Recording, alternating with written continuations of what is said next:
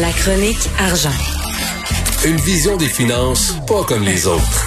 Nous parlons d'économie avec euh, Yves Daou, directeur de la section argent du Journal de Montréal, Journal de Québec. Euh, Yves, euh, il va y avoir du lithium québécois dans les Tesla. Ben oui, tu t'en rappelles, Richard, on avait parlé de cela il y a au mois d'août, que le gouvernement du Québec s'apprêtait à avoir un grand chantier du pétrole du 21e siècle.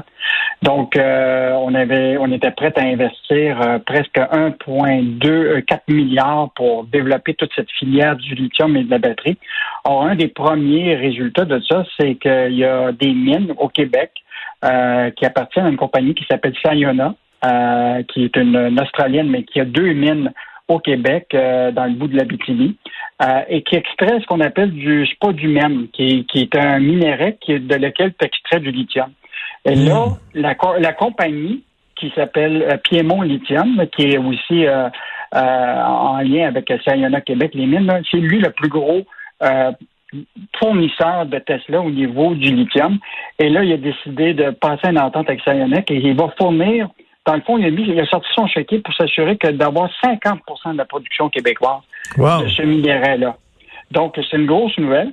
Euh, en plus, le, ce qui est moins, euh, qui est un peu nébuleux, c'est qu'on avait dit, nous autres, ce qu'on souhaitait, c'est investir dans la filière du lithium pour s'assurer qu'on fasse, qu'on fasse toutes les transformation, ben c'est ça, qu'on extrait le lithium, mais qu'on fabrique les, les batteries, qu'on fabrique les autos, euh, tu sais, tout, tout, tout dirigé de A à Z. C'est pas ça qu'on va faire, là. Ben là, ce que je comprends, c'est que ce, ce, ce minerai-là va être transformé en Caroline du Nord. Euh, par Piémont Lithium. Euh, donc, euh, c'est quand même 50% de la production de, de, cette, de ces mines-là. Donc, ça, c'est une chose qu'on va surveiller. Et, et c'est toujours la même chose. Il faut se poser la question, est-ce que ces entreprises-là, ces minières-là qui sont ici, versent des redevances, dans le fond, pour le minerai qui est extrait ici? Alors, ce qui est intéressant, c'est la fameuse mine Autier qui a payé 55 57 millions en redevances sur 14 ans pour euh, pour euh, fait que je pense qu'on est on est loin du compte euh, dans, dans cette affaire-là. Je te rappellerai, je ne sais pas si René Lévesque était à la tête du gouvernement aujourd'hui quand il y a eu l'idée de nationaliser l'électricité. À ce moment-là, on disait maître chez nous. Ben oui. on est loin d'être on est loin d'être maître chez nous dans le secteur des mines. Ça, je peux te je peux te le dire. Ben, c'est plate ça, parce que ça fait des années ça qu'on qu'on qu'on donne, pas, pas qu'on donne, mais tu sais qu'on vend vraiment à bas prix nos ressources naturelles. À un moment donné, ce qu'on va allumer, c'est nos ressources c'est notre richesse. Mais c'est basé, tu t'en rappelles, sur un ancien modèle minier, là, où ce que tu as, des, des, pas des coureurs des bois, mais des coureurs des mines qui viennent puis qui disent Moi, là, je veux avoir des, des droits sur des, euh, des secteurs de, de, du minerai. Je prends ce qu'on appelle des claims. Des claims, ben oui. J'achète un peu le sous-sol, mais c'est moi qui prends en coup l'extraction, l'exploitation, tout ça.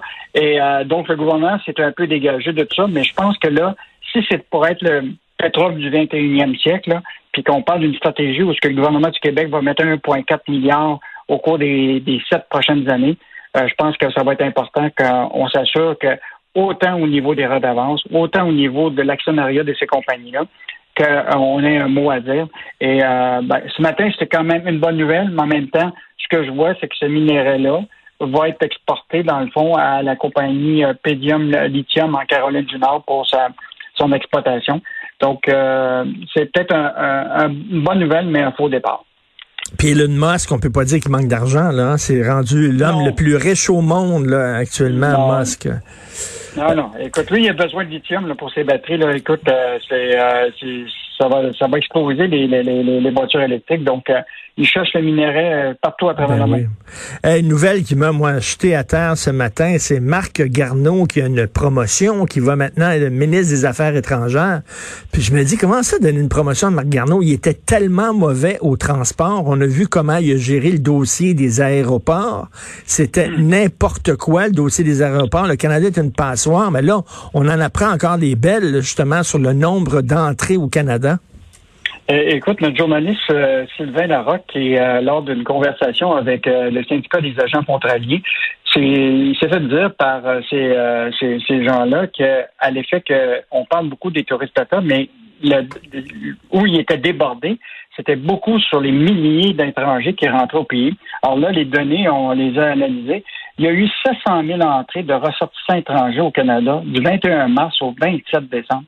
C'est 40 de toutes les entrées qui se sont faites au Canada. Et euh, ce qui est intéressant, c'est que normalement, tous ces ressortissants étrangers qui viennent visiter de la famille, qui euh, hmm. euh, normalement, là, ils devraient faire une quarantaine de 14 jours. euh, Penses qu'ils l'ont fait? Euh, je pense pas qu'on faut, nécessairement prendre la parole. Donc, euh, mais quand on disait que Trudeau a mal géré les aéroports, là, ben c'est un, cas clair.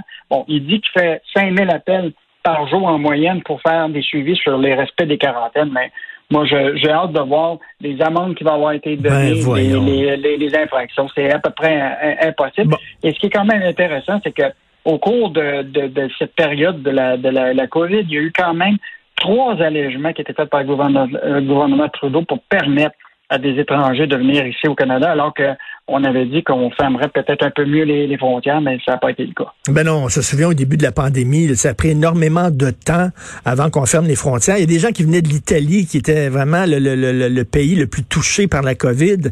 Et ça, c'était. Marc Garneau, euh, euh, ministre des Transports. Et là, on a dit, hey, il a tellement fait une bonne job, on va le mettre au ministre des Affaires étrangères. Je n'en reviens pas. Euh, il y a des... Richard, je veux juste terminer sur le ministre des Transports, qu'il y a un député complètement euh, inconnu qui va ben devenir ministre des Transports, qui va gérer le dossier Transat Air Canada. ben oui, ben oui, comme tu dis, là. Alors qu'on a justement besoin de quelqu'un qui, connaît son affaire, qui est expérimenté. Mais il paraît que c'est un proche de Justin Trudeau, donc vraiment, il a donné un cadeau à un ami. Euh, mm-hmm. On sait qu'on soigne beaucoup euh, nos amis au Parti libéral du Canada. Alors là, il y a des restaurateurs. Moi, je me fais venir euh, pas mal de bouffe ces temps-ci par Uber Eats, par DoorDash, par Skip de je l'avoue. Euh, écoute, quand même, les, frais de livraison qu'on charge aux restaurateurs sont assez élevés. Ah, écoute, il s'agit d'un taux souvent de commission qui frôle les 30% J'imagine un restaurateur. Tu vois, le, restaurateur euh, euh, qu'on parle ce matin qui s'appelle Daily Boys. Écoute, lui, entre le 27 décembre et le 4 janvier, là, il a versé pour à peu près 740 pièces à Uber Eats pour 67 commandes, pour 2400 dollars de vente. Écoute, c'est un taux de 30% Alors, euh, lui a décidé hmm. de faire un, ce qu'on appelle une, demande en action collective qui, qui ferait en sorte que tous les restaurants qui, depuis le 8 janvier, ont payé des commissions à Uber Eats, là, supérieures à 15% soient remboursés de 15% Puis en plus, ces compagnies-là, les, ces multinationales-là, des Uber Eats, DoorDash, puis Skim the Dish, là, évidemment, ils en profitent avec la COVID parce que c'est la ben seule c'est la seule source de livraison et donc, euh, je pense qu'il faudrait les, euh, les mettre au point. Non, non, puis déjà, les restaurateurs, là, là, ils tirent le diable par la queue, on le sait, il y en a plein qui ont fermé. Là, leur seule façon de sortir un peu le nez au-dessus de l'eau, c'est par les livraisons. Puis ils doivent donner 30% de leur profit euh, aux, gens qui font la livraison comme ça, là, ces, ces hum. multinationales-là. C'est vraiment injuste. Là. Non. Eh bien, je pense que là, déjà, avec cette nouvelle-là, peut-être qu'ils vont prendre une décision, puis ils vont peut-être réduire la commission en sachant qu'il y a déjà une, demande en autorisation d'action collective. Bon, ben, moi, y aller en auto, puis m'aller chercher directement ma bouffe, directement au restaurant et pas passer par... Euh, mais sauf qu'il faut que je sois euh, revenu à 8 heures, bien sûr. Merci beaucoup, Yves Daou. Bonne journée, on se reparle demain. Salut. À demain.